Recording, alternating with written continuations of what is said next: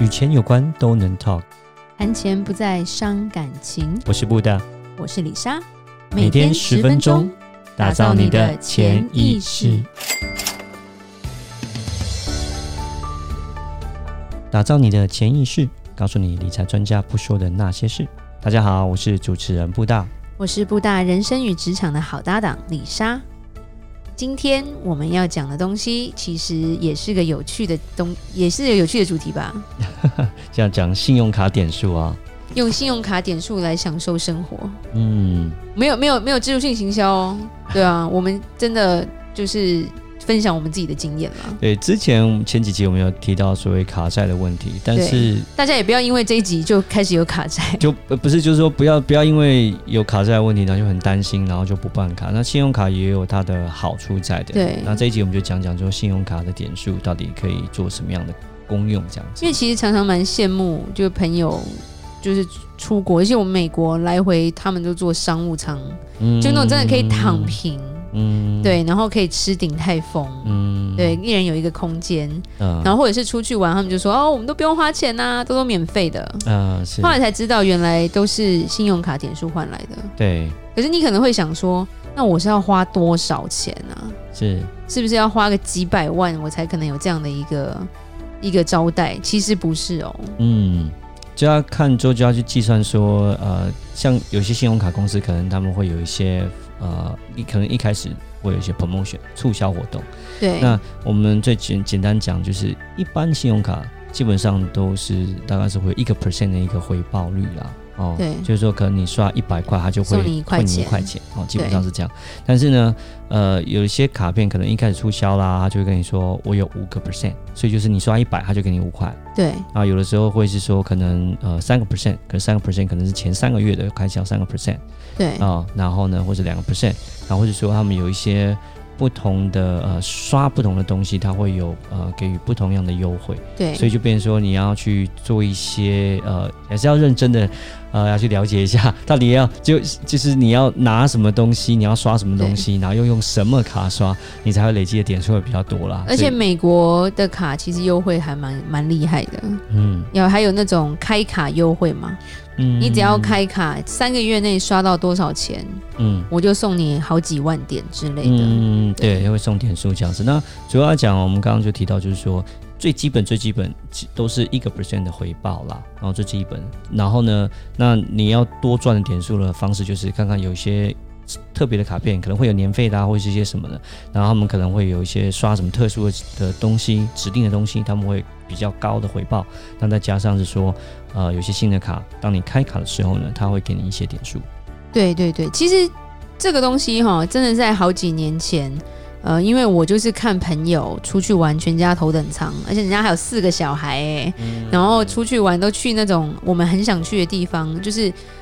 好像那种 dream place 啦，嗯，然后他就会写说他怎么玩点数跟里程，然后让他全家免费升等之类的故事，嗯，对，然后我就跟布大说，我也想出去玩，然后你可以研究一下吗？对，因为真的要像他们这样子，就是有这样奢华，你如果全部掏现金的话，以布大来说，他是花不下去的，所以我只好跟他说，你去看一下这点数要怎么用，然后你教我。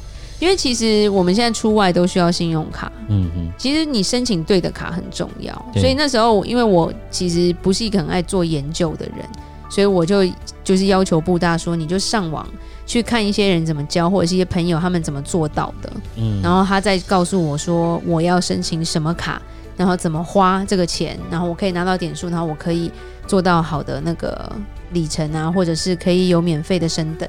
那他就真的去做，他是一个研究心非常重的一个，我觉得是学者嘛。对，事情交给他，他就会找到最好的那个、嗯、那个解决方案。方对，对，然后后来他就整理出那那几年每一年大概要申请什么卡，嗯、然后我们会取消一些现有的卡，嗯，就是我们卡也不要说一直开一直开，到最后我二三十张卡那种感觉。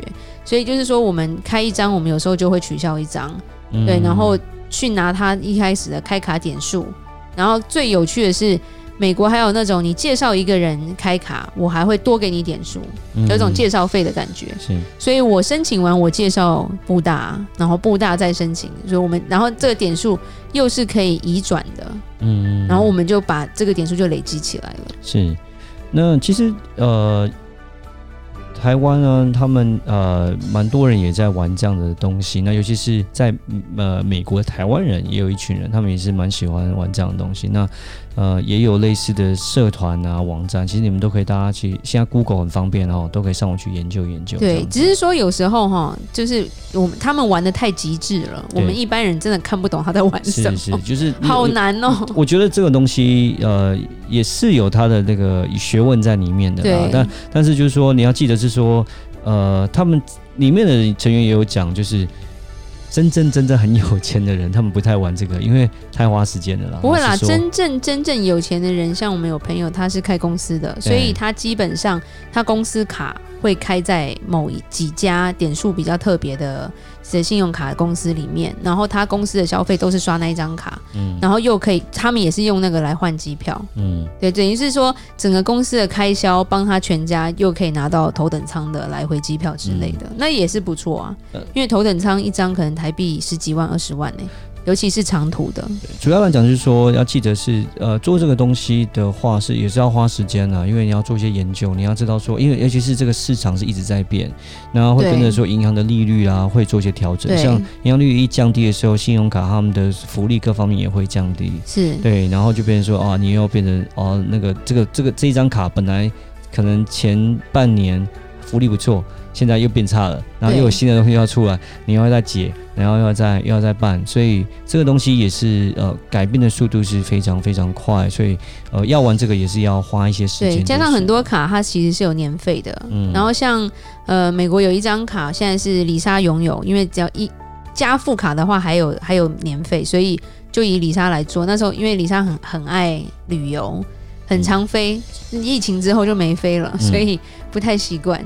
对，那时候那张卡的好处是它的年费很高，它年费可能要一万多台币。嗯，但你只要有旅游刷一笔跟旅游有关的，嗯，它就退你一万块。嗯，那你可能年年费可能就只有在两千块台币而已了。嗯，对，可是它的福利非常好，就是你去各个机场你都可以进贵宾室，嗯，免费的，嗯，或者是他给你相对的金钱让你去那个机场吃某间餐厅，嗯，等于是不用钱。嗯哼，对，那他然后他积点的，就是开卡的那个累积的点数也很。多嘛？对对，然后加上说那个是美国某一家银行，它有非常多的信用卡。你如果开别的卡，你的点数是可以共用的。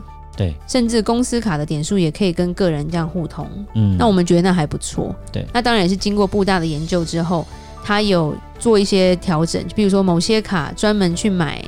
呃，杂货就是去买菜用的，买菜给你五趴回馈，是。有时候我会忘记，所以去加个油，我就说哪一张哪一张，他就说哪一张，我就拿出那张卡来刷，然后他他都会找那个五倍的或者是三倍的，然后我觉得还蛮好的，就是这几年来，除了去年因为疫情的关系没有办法出去旅游，没有办法出出国旅游啦，在美国的时候，基本上我们全家只要是。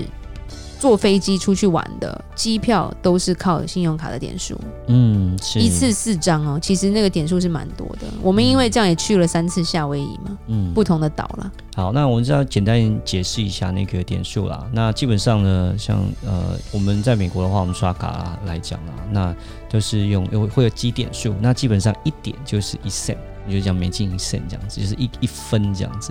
OK，然后呢，像举个例子来说，像有些。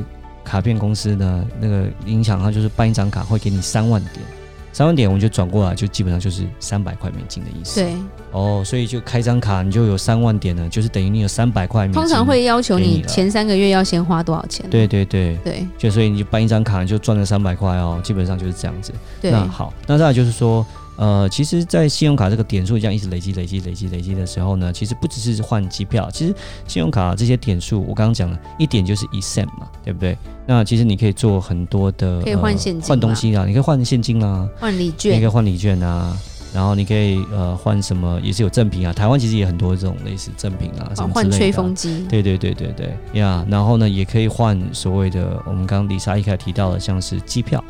对，对好，那。我我们就很好玩，就发现说你在进入，假设你去研究这个东西啊，进入这个社团，然后在研究这个所谓的这个点数旅程的时候，就发现说，呃，他们在做信用卡刷卡的时候呢，然后把这个点数大部分都用在机票上，是因为我们在做这个详细计算之后，发现新呃会用在机票上面，它的回报率是最高的。OK，对，性价比最好。对，性价比最好。那我们举个例子来讲好了。啊，假设你有三十万点好了，你三十万点的话，基本上你就，呃，你你就把它换成现金。现金的话就是一点就是一 cent，所以你就是可以换拿到三千块现金。对，OK，就这么简单。好，那但是如果你去换成机票的话，它可能可以换成一张呃美国到洛杉矶的一个来回机票。OK，但这张来回机票是商务舱，可这张商务舱来回机票呢是价值五千块。OK，所以就变美金，所以变成说，哎、欸，你从你本来这三十万点，你你现金你只是三千块，可是如果你是换成了机票的话，你是这个是价值是五千多块的，所以就变成说你的点数的利用上面就更好。就很感觉赚到很多的感觉，对，就赚的更多了。但是相对的，你换这种机票的话，它就会有一些限制啦，可能就说什么周末不能飞啦，还有你更改日期的话很麻烦。没关系，周末不能飞没关系。是，然后就它会会会有一些限制，因为这种就是算是一个给出去的这种赠与的机票，所以它在改时间啊，然后还有订上面这订购上面啊，划位日期什么就会比较麻烦一点，所以有它的好与坏了。哦，嗯，不过也有人因为这样，他办了那个航空公司的信用卡，也有很多的福利。嗯，对，譬如说像美国，我们国内飞现在不敢飞，但是听说美国人还在飞，我搞不懂。对，通常一个行李都要要再额外再付一个钱。所以不能不能有行李，但如果你有他公司的信用卡，他可能就两件行李不用钱。嗯，对，所以每一家信用卡都有它的福利在，或者是像李莎还有一个凯悦饭店的信用卡，因为除了台湾只有一间凯悦以外，其实在海外凯悦很好用，海雅嘛，对，所以那张卡每一年让我免费住一天，然后还给我很多很多的优惠。嗯，对，所以其实信用卡还蛮有趣的。学问也很深啦，那我就是说，呃。我们这样讲，就是说，你当你在刷卡的时候呢，你还可以赚到点数，你还可以赚到这个，可以去赚到一些赠品啊。就是我们的想法是，既然都要消费，对，那我消费有回馈不是更好吗？嗯，这有点像也是一种所谓的被动收入之一了。但千万不要为了消费，为了点数去变卡债主。对对对对，对，过于不及都不好。或是说你花太多的时间卡在这个上面，像我朋友就是对啊，为了这样子规划全家的行程，然后就这样。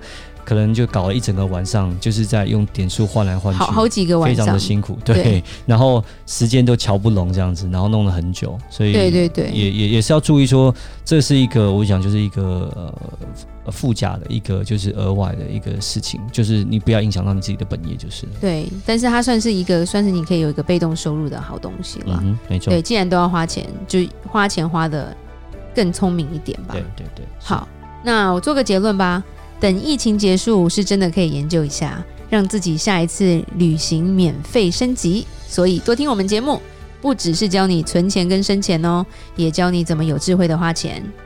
谢谢大家的收听，每周一到周五晚上七点与你谈钱不伤感情。我是布大，我是李莎，打造你的潜意识。我们下次再见，拜拜。拜拜。